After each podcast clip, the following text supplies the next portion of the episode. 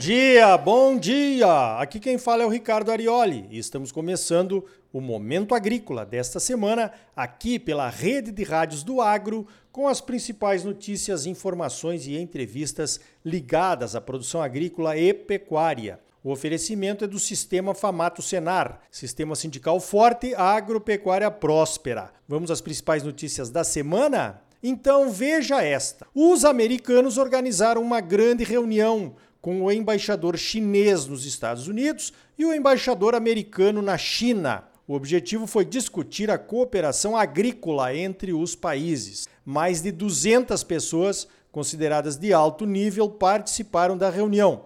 E os embaixadores foram os principais palestrantes. A reunião foi em Des Moines, que é a capital do estado de Iowa, um dos maiores produtores de soja e milho lá dos Estados Unidos. O presidente da Associação Americana de Milho exaltou a parceria com os chineses, principalmente em função das compras recentes de 700 milhões de dólares, uma das maiores compras de milho já feitas pela China ou qualquer outro país lá nos Estados Unidos. O diálogo entre os países pretende ampliar a parceria para atender um mundo em crescimento populacional e precisando de segurança alimentar. E nós aqui do Brasil? Será que já nos reunimos com os chineses para agradecer a parceria comercial que temos com eles e tentarmos ampliar? Pois então, o perigo de uma reunião dessas aqui no Brasil seria alguma liderança levantar e dizer que, se eles não comprarem de nós, não teriam de quem comprar. Ou então reclamar que eles estão tentando dominar o agro brasileiro. Você acha que não? Olha, eu vejo esse tipo de manifestação quase todos os dias em diversos grupos de WhatsApp e em diversas redes sociais, e feita por gente que seria considerada como liderança ou, no mínimo, formador de opinião. Conclusão: os americanos sabem como tratar um cliente, seja ele democrata, comunista, socialista, capitalista, cristão, muçulmano, o que for. Nós ainda temos muito que aprender, mas essa é apenas a minha opinião. Eu também acho que, apesar dos riscos de sair alguma bobagem, deveríamos organizar alguma coisa semelhante aqui no Brasil. Falando em organizar diálogos com a sociedade, a CNA, a nossa Confederação de Agricultura e Pecuária do Brasil, está promovendo diálogos ouvindo diversos setores para preparar aquele documento que será entregue aos candidatos à presidência da República, provavelmente em agosto ou setembro. As lives estão ótimas. Já se falou de reforma tributária, de reforma administrativa, de educação e por aí vai, sempre com a participação de palestrantes muito qualificados. A CNA pretende inovar, incluindo no documento temas de interesse de toda a sociedade e não apenas temas relacionados ao agro. Sobre educação, por exemplo, participou Andréa Bernabé, que faz parte da diretoria da Associação De Olho no Material Escolar. A associação começou depois que mães do agro, indignadas com o conteúdo anti-agro e sem nenhuma base científica presentes em algumas cartilhas, começaram a reclamar das escolas. O movimento se espalhou pelo Brasil afora e virou associação. A Associação de Olho no Material Escolar conseguiu um feito importantíssimo. A Fundação Instituto de Administração, a FIA, que é ligada à USP, vai revisar os conteúdos de todas as cartilhas escolares para ver se há base científica nas afirmações e nos textos que são repassados às crianças. É a primeira vez que isso acontece na história do Brasil. Vão participar pesquisadores e educadores de renome Veja que não se trata de trocar uma ideologia que está presente em muitas cartilhas hoje em dia e que é claramente contra o agro por outra ideologia. Trata-se de garantir que o aprendizado das nossas crianças tenha base científica e não achismos. Um exemplo de achismo foi aquele professor de uma escola lá de Pelotas, no Rio Grande do Sul, que falou em aula que seria preciso diminuir o consumo de arroz e de carnes para ajudar a combater o aquecimento global. A escola era particular, não era pública, não. Então veja que precisamos de professores qualificados e bem informados para evitar que esse tipo de informação puramente ideológica chegue aos alunos. Para isso, temos que nos organizar, apresentando fontes de informações confiáveis e com base científica para que os professores possam consultá-las. Se não fizermos isso, as ONGs tipo Greenpeace e WWF vão fazer. Aliás, já fizeram, né? Tem muita cartilha por aí que usa o Greenpeace como fonte de informação. E isso tem que acabar.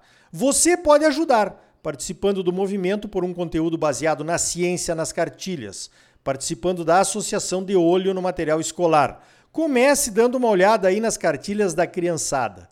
Se houver textos abusivos ou ideológicos, entre em contato com a associação e manda para lá. É só colocar de olho no material escolar no Google que o contato aparece. E não se trata só de informações sem base científica relacionadas à agropecuária, não. Tem besteira praticamente em todos os campos do ensino. Ideologia de gênero, então, é dominante. Como o próprio nome diz, é ideologia, não pode. Nas escolas e nos lares, precisamos ensinar para as nossas crianças o respeito. Ideologia, não. Mais notícias dos Estados Unidos? Então veja esta. O milho subiu forte na Bolsa de Chicago e passou dos 8 dólares por bushel nas últimas semanas. É época de plantio por lá, tem regiões meio secas, o plantio está atrasado em relação à média e tudo é motivo para especulação. As exportações de milho dos Estados Unidos também continuam firmes incluindo essa compra milionária da China, né, que eu falei na notícia anterior. Com o plantio do milho por lá dominando as manchetes, ninguém está prestando muita atenção no nosso milho, o nosso milho de segunda safra. Mas logo, logo, com o início da colheita por aqui, vamos entrar em cena. Talvez tenhamos uma super safra, como alguns dizem. Se olharmos a safra deste ano em relação à safra do ano passado, quando tivemos problemas com o plantio tardio e problemas de produtividade, é certo que essa safra de milho que vamos colher será bem melhor. Mas há problemas ainda não computados, como quebras. A estação das chuvas parece que se foi prematuramente agora em abril. Sempre se espera que chova um pouco mais, né? até maio. E até pode ser que chova em maio também.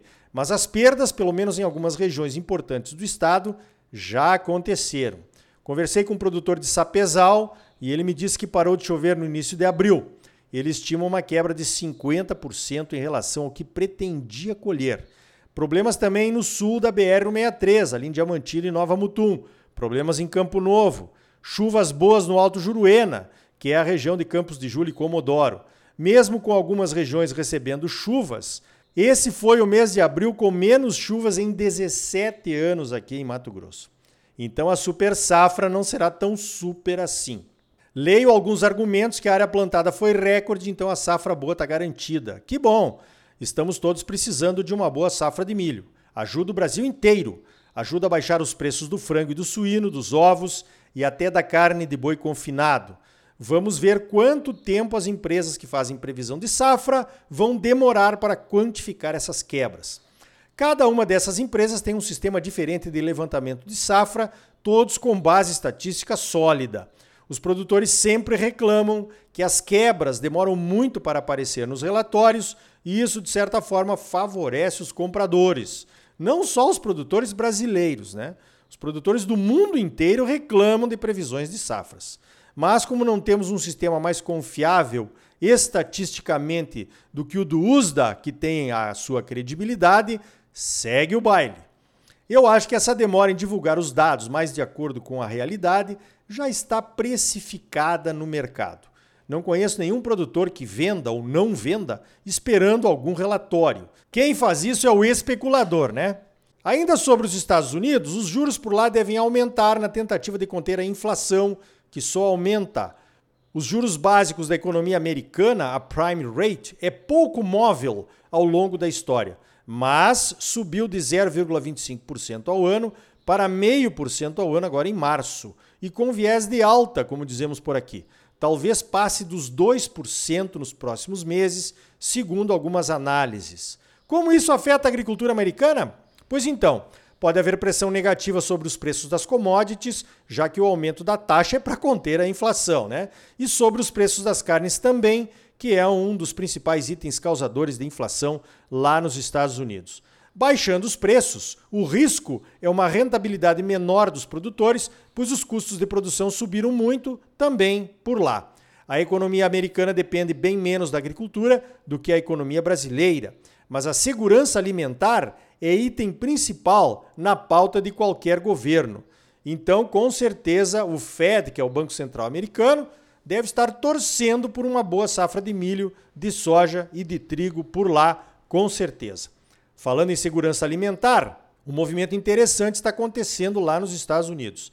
É a proliferação de açougues e abatedouros locais. Essa tendência veio depois da Covid, que fechou grandes abatedouros por lá, causando até desabastecimento de carnes em algumas regiões. Então, ao longo dos anos, o abate de animais nos Estados Unidos concentrou em grandes frigoríficos de grandes empresas que foram comprando as empresas menores. Agora o governo americano está ajudando esses novos empreendedores.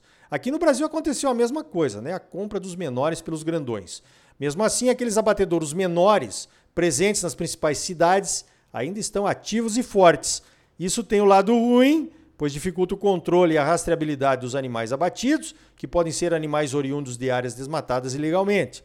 Mas tem o lado bom, pois garante o abastecimento e a concorrência local, tanto na venda de carne para os mercados locais, quanto na compra de animais para o abate. Uma boa notícia para encerrar esse bloco? Nesta quinta-feira, o Congresso aprovou um projeto de lei que garante uma suplementação de 869 milhões de reais para o Plano Safra deste ano. Os recursos vão para a agricultura familiar, para operações de custeio de comercialização e também para investimentos. Que bom!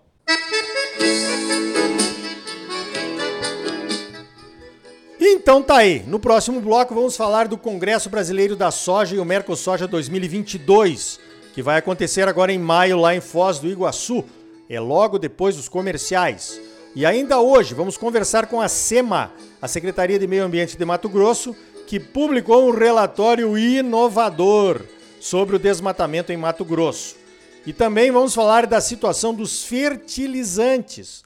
Os preços só sobem, mas tem navio chegando da Rússia. Você vai saber como está o cenário atual com o pessoal da Agriinvest. E aí, tá bom ou não tá? É claro que tá bom. Você só merece o melhor. Então não saia daí. Voltamos em seguida com mais momento agrícola para você, num oferecimento do Sistema Famato Senar. Sistema sindical forte e agropecuária próspera. Voltamos já.